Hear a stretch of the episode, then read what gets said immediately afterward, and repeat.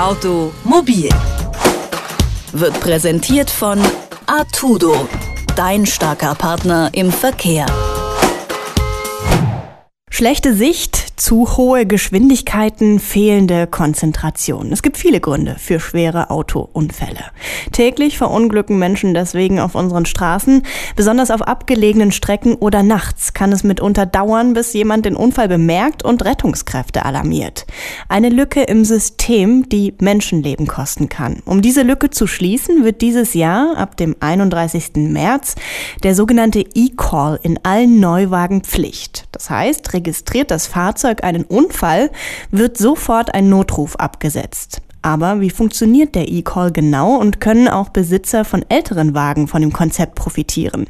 Darüber spreche ich nun mit Johannes Boos vom ADAC. Schönen guten Tag, Herr Boos. Schönen guten Tag, Frau Fiedler. Eigentlich sollte das E-Call-System schon 2015 verbindlich eingeführt werden. Nun ist es erst jetzt, dieses Jahr, ab dem 31.03. Pflicht. Was ist da passiert? Das waren technische Gründe, die Infrastruktur europaweit aufzubauen und das ist ja die Voraussetzung für das europaweite gesetzliche E-Call-System. Es hat eben entsprechend lang gedauert. Dafür funktioniert eben der gesetzliche E-Call nun in der gesamten Europäischen Union.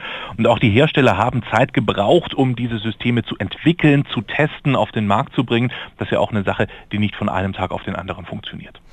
E-Call steht für Emergency Call, also Notruf. Wie genau funktioniert das System?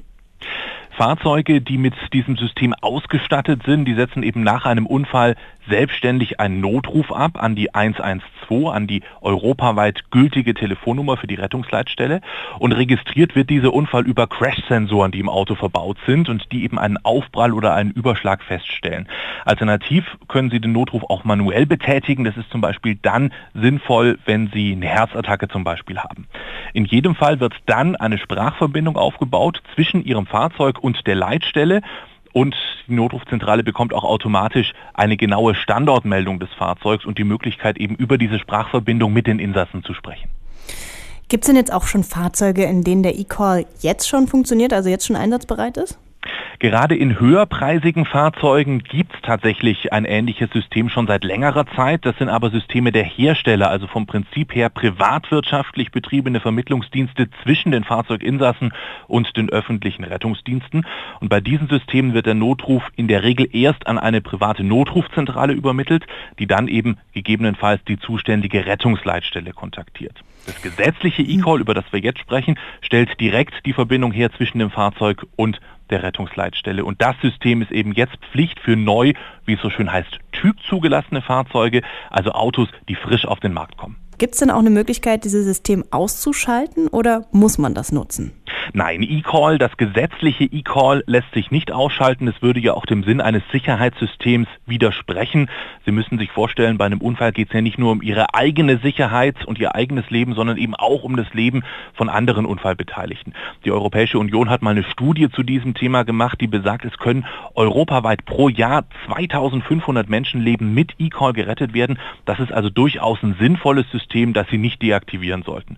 Und im Übrigen bei neu typzugelassenen Fahrzeugen ist das System ja Pflicht und auch Teil der Typzulassung.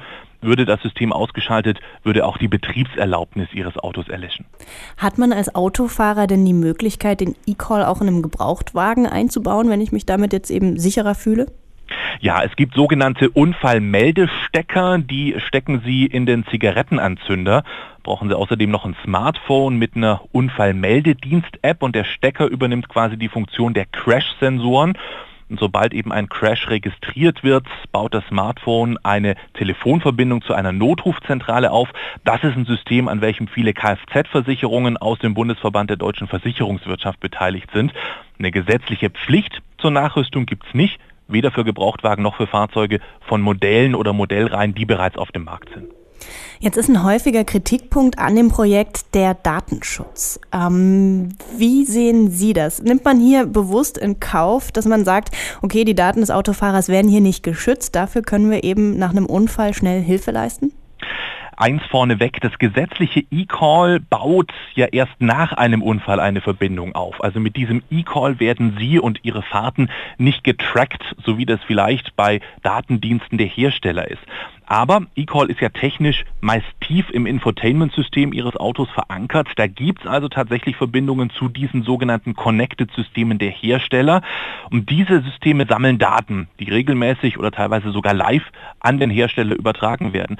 Das Thema vernetztes Auto ist ja auch ein ganz großes Thema bei der Consumer Electronics Show in dieser Woche in Las Vegas. Und aus unserer Sicht ist es eben notwendig, dass Verbraucher entscheiden können, welche Daten übermittelt werden und zu welchem Zweck das im Rahmen dieser Connected-Systeme geschieht.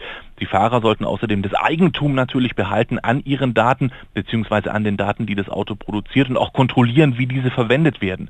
Und das heißt auch, dass so eine Entscheidung natürlich über die Datennutzung während der gesamten Lebensdauer eines Autos änderbar sein muss, auch ohne größeren Aufwand. Das ist zum Beispiel dann der Fall, wenn das Auto verkauft wird an einen neuen Besitzer, der möglicherweise einer Datenübertragung ganz anders zustimmt. Und vor allen Dingen, die Hersteller müssen natürlich die Standards zugrunde legen, die in anderen Branchen bei der IT-Sicherheit, aber auch bei dem Datenschutz schon längst gang und gäbe sind. Und das heißt auch, dass ich als Verbraucher mich anscheinend ziemlich dolle damit beschäftigen muss, was mein Auto da mit mir macht und was es mit meinen Daten macht. Das ist tatsächlich richtig. Viele Autofahrer wissen bei diesen Connected-Systemen gar nicht, welche Daten alles übertragen werden und wer in den Besitz dieser Daten kommt. Das wird meistens pauschal unterschrieben. Wenn Sie ein Auto übernehmen, beispielsweise einen Kaufvertrag unterzeichnen, dann geben Sie da sozusagen auch die Einwilligung zur Nutzung dieser Daten und zur Weitergabe dieser Daten. Das ist tatsächlich eine Baustelle, die noch verstärkt ins Bewusstsein der Verbraucher rücken muss. Der E-Call wird ab dem 31. März in diesem Jahr in allen Neuwagen Pflicht. Was dahinter steckt, hat Johannes Boos vom ADAC erklärt. Vielen Dank für das Gespräch, Herr Boos. Bitte gerne, Frau Fiedler. Automobil wird präsentiert von Artudo, dein starker Partner im Verkehr.